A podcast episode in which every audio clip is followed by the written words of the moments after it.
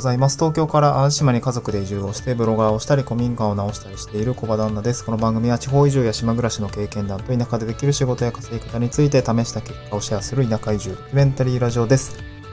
えー、おはようございます。今日のトークテーマはですね、えー、地方移住したいと思ったら移住の流れを把握すべき2つの理由ですね。ちょっと噛みそうになりました。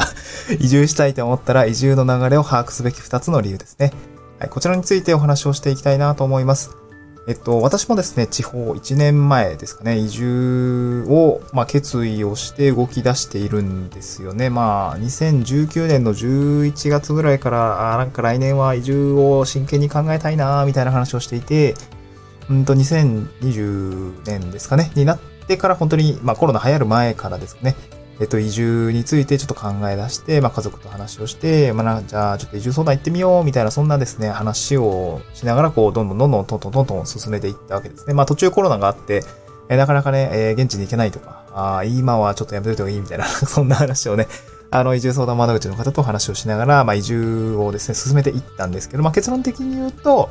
まあ、2021年ですね、4月に、えー、移住を実現できたと。まあ、東京の会社を辞めてですね、東京を離れて、えー、まあ、兵庫県の淡路島のところに、まあ、移住しに来たというような感じですね。うん。まあ、移住して、まあ、良かったなと思、今のところは思思えてます。まあ、なかなかね、大変なこと、なんか朝起きたらムカデが腕を張っているとかね。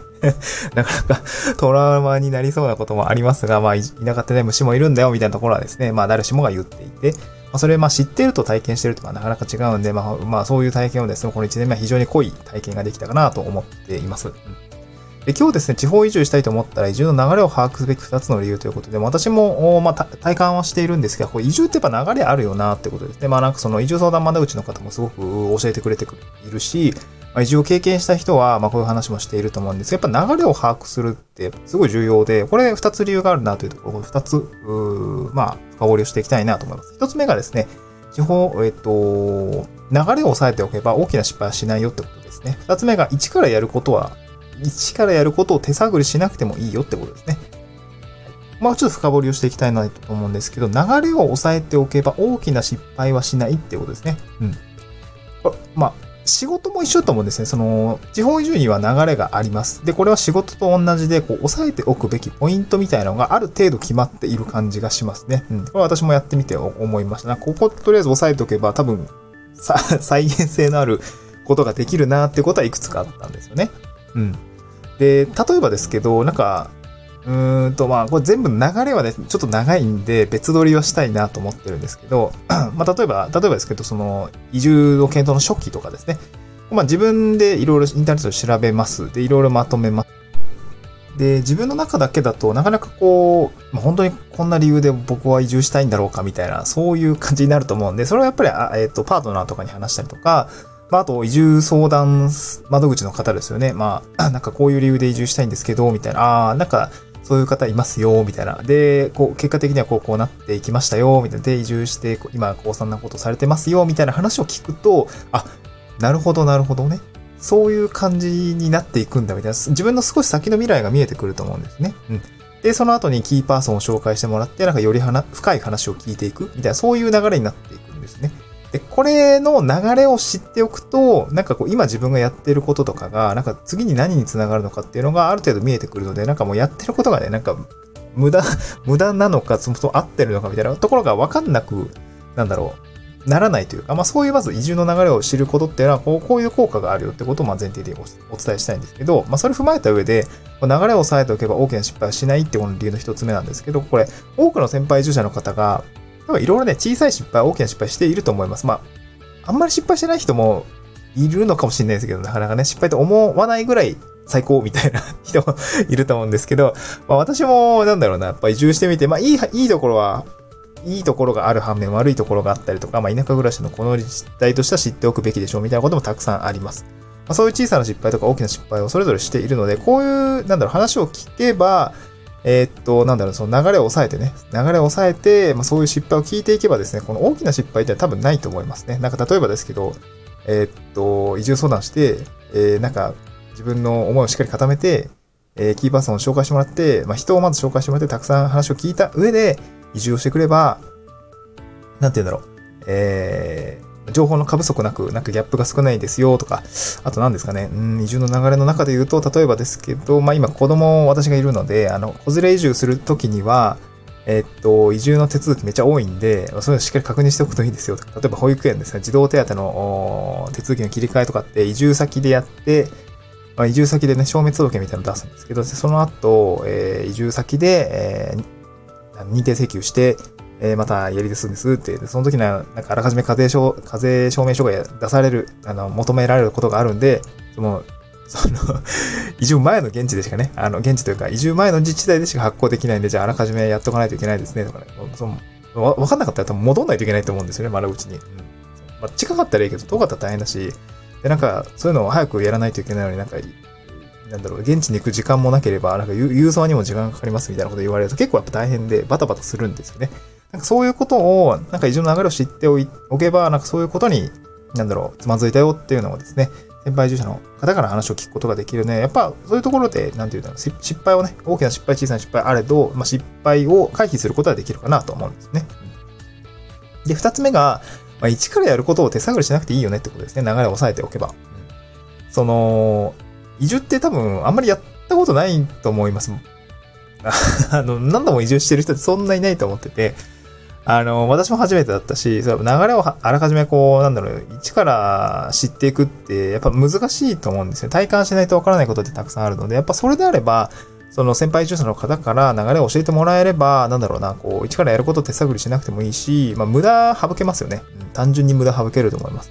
そうで、先輩住者の方ってやっぱたくさんいて、なんかそういった方の経験とか話を聞くことはできると思うんですね。体験はできないかもしれないけども、そういった方の話を聞くことはできると思います。うん。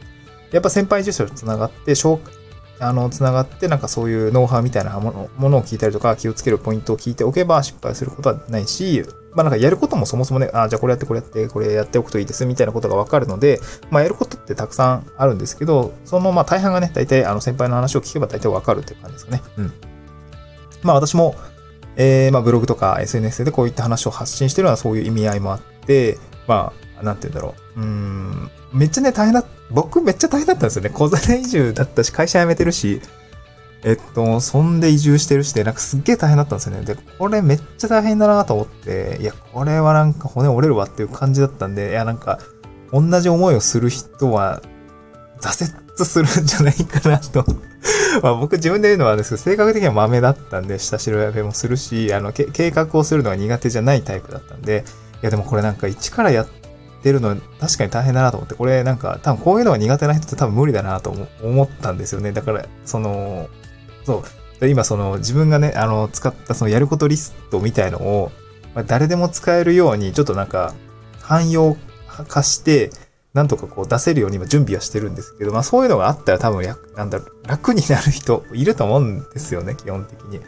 そう、なんかそういうのがあったんで、なうん、そう、一からやることをね、手探りしなくてもいいよっていうことを、まあ伝えたかった。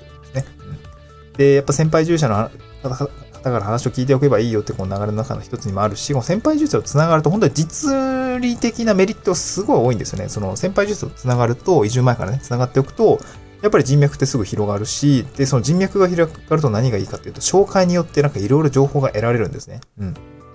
まあ、その生活の中での情報だったりとか、まあ、例えばここの保育園ってすげえ食育に力入れてて、すごいね、人気なんだよとか、あと、なんだろう、こ、ここの公園、なんだ、違う、えー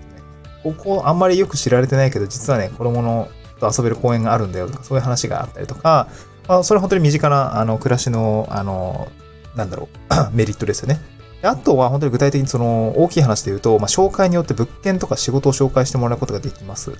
えっと、まあ、こうこうこういう家を探してるんですよね、みたいな話。これ、島、まあ、島外って言っちゃった。えっと、今、淡島なんで、島外は島の外ですね。島外の状況からだと、やっぱりなよくわかんないじゃないですか。移住してきて、人柄がわかんないから、やっぱそういう紹介ってやっぱ受けられないんですけど、入ってこない、入ってきづらいというか、まあそういう話が結構あったりするんですけど、やっぱ中に入ってみると、実はやっぱりその、あ、ここもここもここも空き家なんだよね、なんかもったいないよね、みたいな話がやっぱ出てきて、いや、住んでみるみたいな、そういう話もなってくるんですよね。あと仕事の紹介とかもそうだし、まあ自分、えー、私の妻は看護師とか保健師の資格を持ってるんですけど、なんかそういう仕事が、だったらまあ、まあこれどこでもあるかもしれないんですよね。えっと、ここの病院はこうで、みたいな、ここの病院はこうで、で、こういう業務があって、で、市の職員としても、その、なんだろうな、保健師さんで募集してるから、なんか、興味があるんだ、どう？みたいな、そういう話が降ってくるんで、いや、なんかそれやっぱありがたいですよね。お互いその仕事を探さないといけない身だったとしたら、多分そういうのってやっぱ、先輩移住者からそういう、なんだろうな、えー、変な仕事じゃないというか、うん。まあ、わかんないけどね。その、知ってる人からの紹介の方がやっぱり安心して、あの、仕事って選べるでしょうし、なんかその仕事を探すって手間も省けるしね、紹介だったら。なんかそういうところがあるんで、この流れを抑えて、その例えば、えー、先輩受者がやってることは何かっていうこととか、えっ、と、まずキーパーソンに会っておきましょうみたいな、そういう流れを抑えておくと、すごい実利とかメリットがあったりするんで、こう、こういうところはですね、こう、地方移住したいと思ったら、こう、移住の流れを把握すべきだよってことのね、一つの理由になってるかなと思います。はい。今日はちょっと早口、まあ、ずっと早口かもしれないんですけど、まあ、地方移住したいと思ったら移住の流れを把握すべき2つの理由というようなトークテーマでね、お話をさせていただきました。まあ、今日結構メインで、その、あの、先輩移住者っていうものをどんどんどんどん活用するといいと思うんですよね。今日合わせて読みたいですね、移住達成者を読んでいる地方移住したい人におすすめの本5選っていうあのブログ記事を貼り付けて、あの、リンクを貼り付けているんですけど、その、先輩移住者の話を聞くって、まあ、例えば移住先が決まっている人であればそこで探せると思うんですけど、なんだろう、これから移住先を探すとかまだ決まってないんですっていう方ってなかなか聞きづらいと思うんですよ。まあ聞いた方がいいと思うんですけど、まあ、ただ、あの、先輩移住者の話って別にその場所に関わらず、なんかもうやった人の経験談っていろいろ転がっていて、まあ、私もブログ書いてますし、こういうスタンド M で話をしているんですけど、読書からでもですね、すごくいろいろね、落ちてるんですよ。私もなんか、そう、移住をしる調べるときにやっぱなんか、何で調べたらいいんだろうなみたいな話。まあ SNS なのかなとか、Google なのかなみたいな、いろいろあったんですけど、まあなんか、あ、意外と本もあるな、みたいな話に気づいていて、そう、なんか、だから今日地方移住したい人におすすめの本5選という形で、えー、なんでしょう、ごピえー、とご紹介をさせていただきました。この中でね、あの、先輩移住者にインタビュー、インタビューしてみたみたいな、えー、内容があったりするので、まあそういうのは結構参考になるかなと思いますし、まあ私も今電子書籍執筆中なんですけど、まあ、そこでは、まあ、自分の、本当に自分のね、めちゃくちゃ、えー、大変だった体験談とかを 書いたりしていますので、まあ、こういうね、本、本からこう、筆者の体験を追体験するっていうこともね、いいのかなと思いますまあ、ぜひね、あの、読んでいただければ幸いです。えー、っと、そう、こんな感じでスタンド FM は地方移住の話とか、田舎暮らしの生活費の話とか、まあ、実際ね、私会社辞めてる、会社辞めて独立したんで、えっと、駆け出しの、どうですかみたいな、大変ですかみたいな、そういう話をしているしていますので、ぜひ聞いてみていただけると幸いです。あとまたスタンド F ですね、ツイッターの概要欄にもリンク貼っ、ん？えスタンド F の概要欄にツイッターのリンクも貼り付けていて、これツイッターの方もね、ぜひフォローしていただけると、まあ、日々の、えー、気づきとか、こんなものをおすわけでもらいましたとか、そんなものもらえんのとか、まあ、こうこうこういうことをすると、まあ、田舎暮らしとか、まあ、地方移住ではまあ楽になるよとか、あと、なんだ、こうやって、あの、田舎でこうやって稼いでますみたいな話をですね、えー、としておりますので、まあ、なんかフォローしていただければ参考になるかなと思います。また次回の収録でお会いしましょう。バイバイ。